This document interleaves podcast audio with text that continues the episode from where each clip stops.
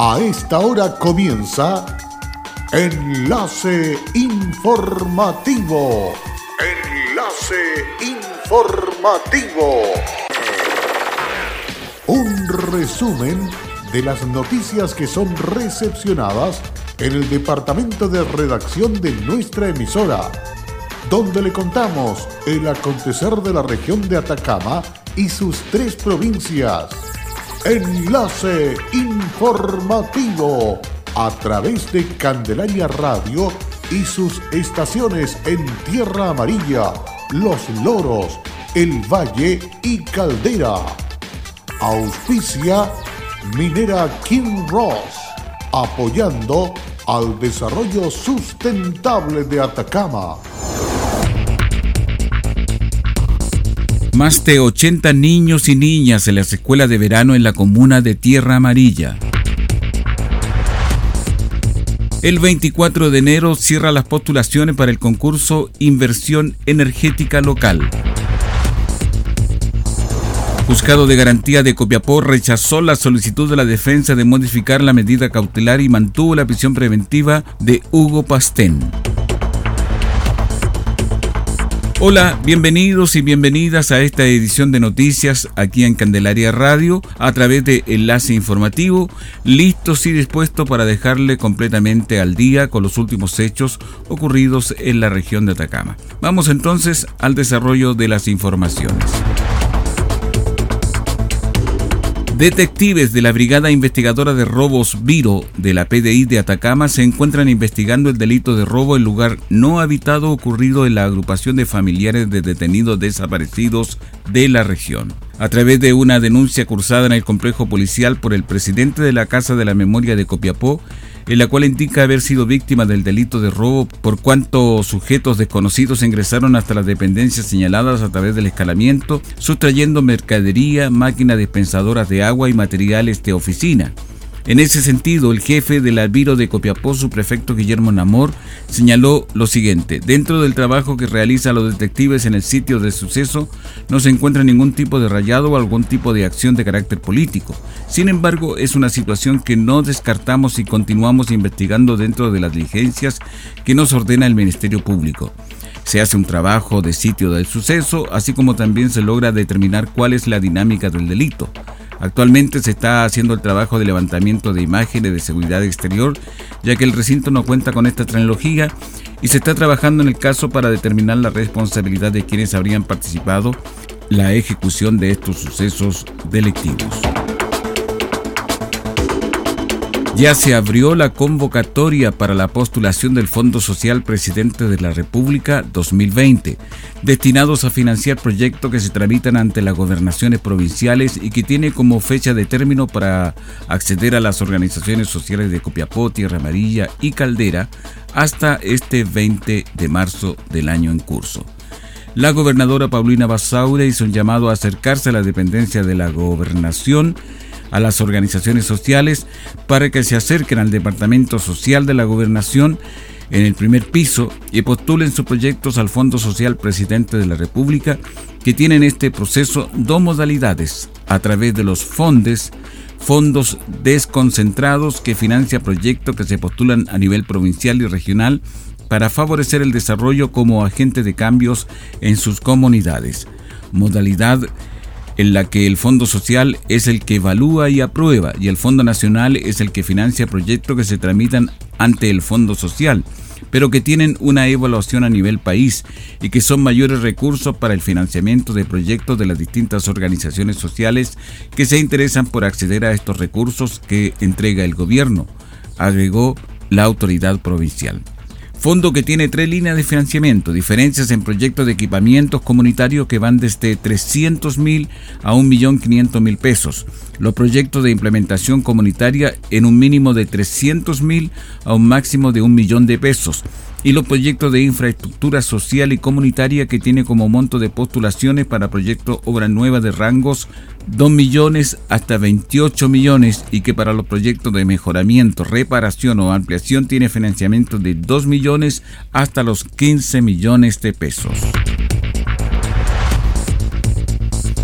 El 24 de enero cierra las postulaciones para el concurso Inversión Energética Local desarrollado por la Agencia de Sostenibilidad Energética y el Ministerio de Energía en el marco del programa Comuna Energética.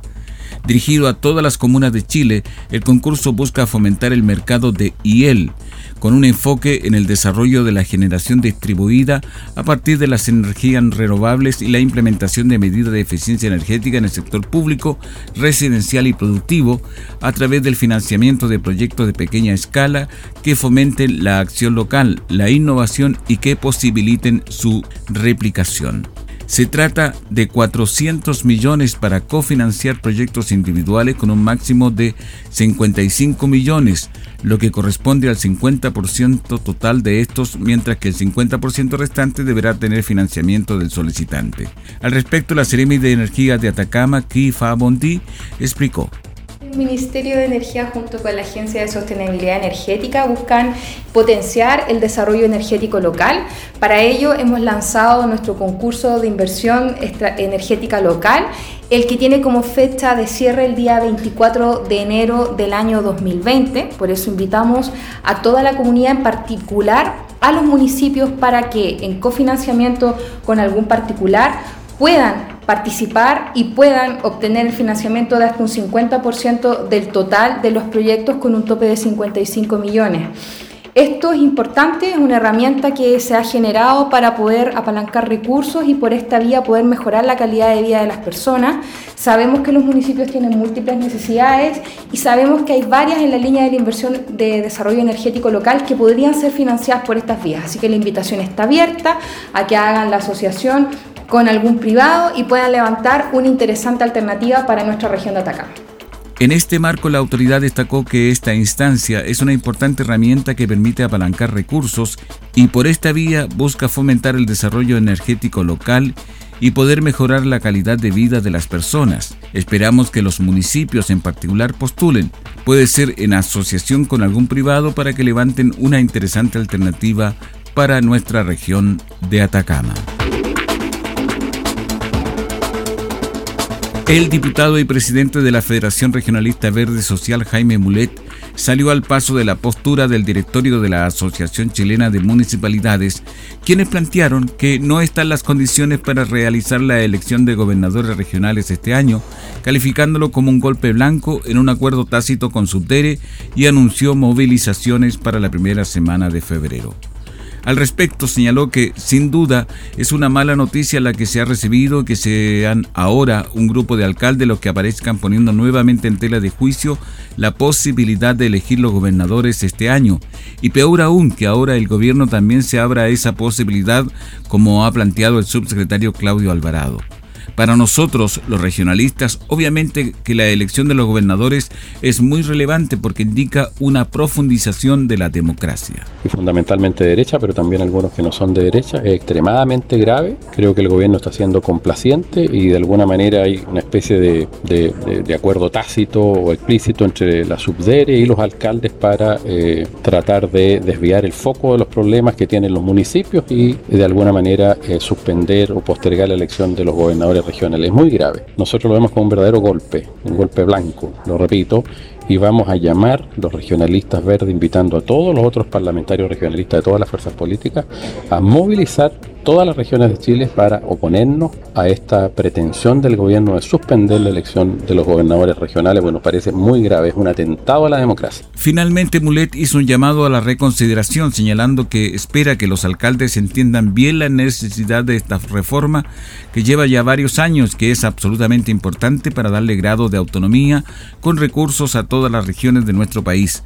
Las regiones no pueden seguir en esperando del centralismo extremo donde todo se resuelve en Santiago, pues todos sabemos que hay temas ambientales, hay temas económicos, sociales, en que las regiones lo ven mucho mejor que el centralismo asfixiante tan tradicional y tan fatal para Chile, concluyó el diputado. En Candelaria Radio estás escuchando Enlace Informativo. Hola, soy Wilson Humberto Cortés Vargas, soy jefe de servicios generales en el Kinross La Coipa. Estoy trabajando acá a los 30 años en, en, la gerencia de recursos humanos y en servicios generales. Ha sido un cariño y una entrega recíproco. Ha sido unos años sencillamente maravillosos. Como compañía minera, nuestro propósito es crear valor para el desarrollo de una actividad minera responsable y sustentable que refleje el respeto por el entorno natural, nuestras comunidades vecinas y nuestros colaboradores. Kinross, comprometidos con Atacama. En Candelaria Radio estamos presentando Enlace Informativo, un reporte diario de lo que ocurre en la región de Atacama y sus tres provincias. En pocos minutos usted escucha un reporte preciso de las noticias que marcan cada jornada sigamos en sintonía de Enlace Informativo. Luego de la pausa continuamos con más informaciones. Ponga atención porque el juzgado de garantía de Copiapó rechazó la solicitud de la defensa de modificar la medida cautelar y mantuvo la prisión preventiva para Hugo Pastén Espinosa, imputado por el Ministerio Público como autor de diversos delitos, entre ellos homicidio, incendio y sustracción de menores, ilícitos perpetrados en la capital regional. En la audiencia desarrollada en el tribunal dirigida por el magistrado Ubaldo Basoa, se revisó la solicitud de la defensa de Pastén de modificar la medida cautelar de prisión preventiva y cambiarla por arresto domiciliario. Luego del debate de rigor, el tribunal rechazó tal petición por considerar que no han variado sustancialmente en favor del imputado las circunstancias que se tuvieron a la vista para decretar la prisión preventiva en julio del año pasado. Con respecto expresó el magistrado Basoa. Se tuvo presente la formalización del señor fiscal. En segundo lugar, se mantuvo la prisión preventiva del imputado. En tercer lugar, eh, no se dio lugar a que el imputado pasara a régimen normal dentro del penal, y menos que pasara a copia poco como él lo señaló cuando se le dio la palabra, que en realidad lo que él dijo no tenía mucho que ver con lo que había dicho su defensor.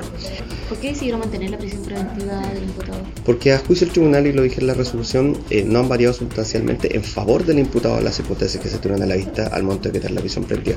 Al contrario, yo consideré que estas circunstancias hoy en día son más perjudiciales para el imputado. ¿Por qué? Porque eh, tenemos una declaración adicional de su conviviente que dijo que efectivamente ya había mentido anteriormente y que el imputado ese día sí salió y que además llegó con las llaves de un automóvil que no correspondía al suyo. Por eso lo perjudica. En este caso, entiendo yo como tribunal que él está en una circunstancia peor a la que tenía al momento de ser formalizada la noticia. Hay diligencias importantes pendientes, la señaló el señor fiscal. Yo creo que eh, ningún copiapino puede ser ajeno a lo que ha sucedido acá en la ciudad. Son casos graves que conmocionaron a la ciudad y creo que es relevante eh, desde el punto de vista social eh, que ojalá el Ministerio Público pueda agotar la investigación a fin de que lo que él pueda eh, determinar a través de su investigación sea lo más eh, posible parecido a lo que ocurrió en realidad para de esa manera llevar ese caso al Tribunal de los Penales y podamos tener la verdad, que es algo que eh, es importante no solamente para las víctimas, sino también para nosotros. Del mismo modo, el tribunal tampoco dio lugar a la solicitud de la defensa en cuanto a que Pastén pasara a un régimen normal centro del Centro de Cumplimiento Penitenciario de Huachalalume, en La Serena, que es donde cumple la prisión preventiva, y tampoco que se le trasladará a Copiapó como lo había solicitado. Finalmente, el tribunal accedió a la petición del Ministerio Público para ampliar el plazo de la investigación, decretando seis meses más. Esto porque consideró que existen diligencias pendientes muy relevantes para el éxito de la investigación. Cabe señalar que esta audiencia se desarrolló con Hugo Pastén compareciendo por videoconferencia desde el Juzgado de Garantía de La Serena. Esta decisión se tomó con motivo de resguardar su seguridad y evitar los costos que significa desarrollar un traslado hasta Copiapó. El intendente de la región de Atacama, Patricio Urquieta, gobernadora de la provincia del Huasco, Nelly Galev, el director del Servicio de Salud, Claudio Baeza, el Ceremi de Salud, Bastián Hermosilla y otras autoridades realizaron una visita a las obras del nuevo Hospital Comunitario de Huasco, proyecto que presenta un 80% de avance y que significa una de las grandes inversiones en beneficio de la salud de Atacama. Así lo destacó la máxima autoridad regional Patricio Urquieta. Bueno, estamos visitando el avance de las obras de la construcción del Hospital Comunitario de Huasco, junto al Ceremi de Salud, Servicio de Salud también, y, autoridades locales, a fin de poder saber en qué se encuentra la construcción de este sueño que ha sido eh, uno de los proyectos emblemáticos que ha tenido la comuna y fundamentalmente contemplados dentro del programa regional de desarrollo que ha presentado el presidente Piñera. Hemos logrado avanzar en un proyecto que de alguna oportunidad se identificó como un proyecto muerto y que hoy día se está convirtiendo en una realidad. El proyecto considera la reposición del Hospital de Huasco, establecimiento clasificado como hospital comunitario de baja complejidad que desarrollará atenciones abiertas, cerradas y de urgencia con un total de 11 camas de hospitalización, beneficiando a cerca de 10.000 habitantes, tal como lo destacó el director del Servicio de Salud, Claudio Baeza. Estamos muy contentos visitando esta obra que forma parte del plan de gobierno en materia de inversión en salud en nuestra región que forman parte de los tres grandes proyectos que tenemos para nuestra región, sumado al Hospital de Diego Almagro, al CEFAM Altiplano Norte. Y acá en esta hora ya llevamos un 8% de avance en esta infraestructura. Estamos cumpliendo con un compromiso que teníamos con la gente que este proyecto se pudiera empezar y materializar eh, y ser una realidad para la gente de la comuna de Huasco. El nuevo hospital contemplará tres edificios, sala cuna, bodegas generales y la torre de atención con tres pisos que albergará diversas zonas de atención como área de atención salud primaria, área de atención de urgencia, laboratorio, área de hospitalización y apoyo clínico y área de administración, entre otras más. De esta manera avanza el esperado proyecto de reposición del Hospital Comunitario del Huasco, tal como lo detalló Emilio de la Torre, inspector técnico de la obra. Actualmente se lleva un avance de un 8% con un periodo de seis meses de ejecución, donde se piensa terminar en junio del año 2021. Con la compañía de más de 80 niños y niñas de las escuelas de verano de la comuna de Tierra Amarilla, se llevó a cabo una lúdica actividad denominada Niños y Niñas se toman la cocina, la cual tenía como objetivo enseñar de manera entretenida y sencilla ideas para preparar colaciones saludables como brochetas de frutas y jugos tropicales. Esta iniciativa se encuentra enmarcada en la estrategia Cero Obesidad impulsada por el Ministerio de Desarrollo Social y Familia a través del sistema Elige Vivir Sano, estrategia que fue liderada en la región por el Ceremi de la cartera Luis Morales Vergara, quien contó con el apoyo de Junaev Atacama y su directora regional Claudia Albayay para intervenir grupos juveniles en estas vacaciones de verano donde prima la comodidad y la relajación alimenticia. En este sentido, el secretario regional ministerial de Desarrollo Social y Familia se refirió a los datos sobre obesidad presentados por la radiografía de la obesidad infantil del Observatorio Elige Vivir Sano, que muestran números negativos en la población infantil. Nos llama a trabajar en conjunto con JUNAE, con Deporte, con los municipios para poder actuar con plenitud y enfocarlo en los niños, pensando en fortalecer dos dimensiones del trabajo, lo que es institucional, con las mesas que nos van a llevar a trabajar con todos los actores clave, pero también con los padres. Queremos trabajar con cada uno de los hogares y las familias, que es la política del presidente Piñera, de cómo fortalecemos este núcleo tan elemental y fortalecer no solamente la alimentación saludable, también lo que tiene que ver con la vida sana y el deporte. Queremos más parque Caucari, más bicicleta, más niños en los juegos y menos comida chatarra en el patio comida. Queremos más parque Caucari, más bicicletas, más niños y niñas en los juegos, pero menos comida chatarra en los patios de comida. Por su parte, la directora regional de Junaev, Claudia Albayay, sostuvo. Estas escuelas abiertas tienen dos focos fundamentales, la convivencia escolar en nuestros alumnos, pero además el hábito de vida saludable, fortalecer hábitos de vida saludable. ¿Qué es lo que hoy día estamos haciendo? Estamos trabajando el consumo de fruta, el consumo de agua, de que ellos además puedan desarrollar en el compañerismo que tienen temáticas asociadas a estas materias. En esta misma línea, Osvaldo Carvajal, jefe de la Educación Municipal de Tierra Amarilla, informó. Esta es una escuela bastante exitosa en el sentido de que hemos logrado darle un espacio a los niños de Tierra Amarilla de sana alimentación, de esparcimiento deportivo y de desarrollo cultural. Tras finalizar la cultural jornada, los niños y niñas de primero a octavo básico recibieron útiles escolares y una pelota de fútbol para disfrutar en sus momentos libres. En este contexto, Mario Rosas, alumno de la Escuela de Verano de Tierra Amarilla, se refirió a la actividad y comentó la importancia de la actividad física. Me enseñaron la importancia de hacer deporte, ya que hay muchos niños y niñas con obesidad. Yo hago ciclismo, juego fútbol y me gusta practicar el judo.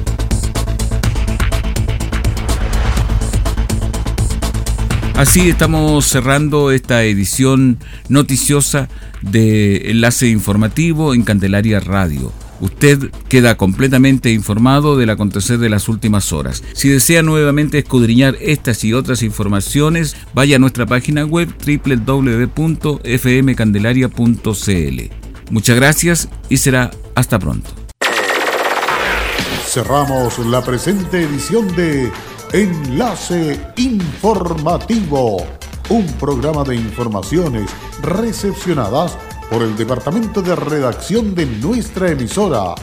Enlace informativo por Candelaria Radio. Es presentado por Minera King Ross, aportando al desarrollo sustentable de Atacama.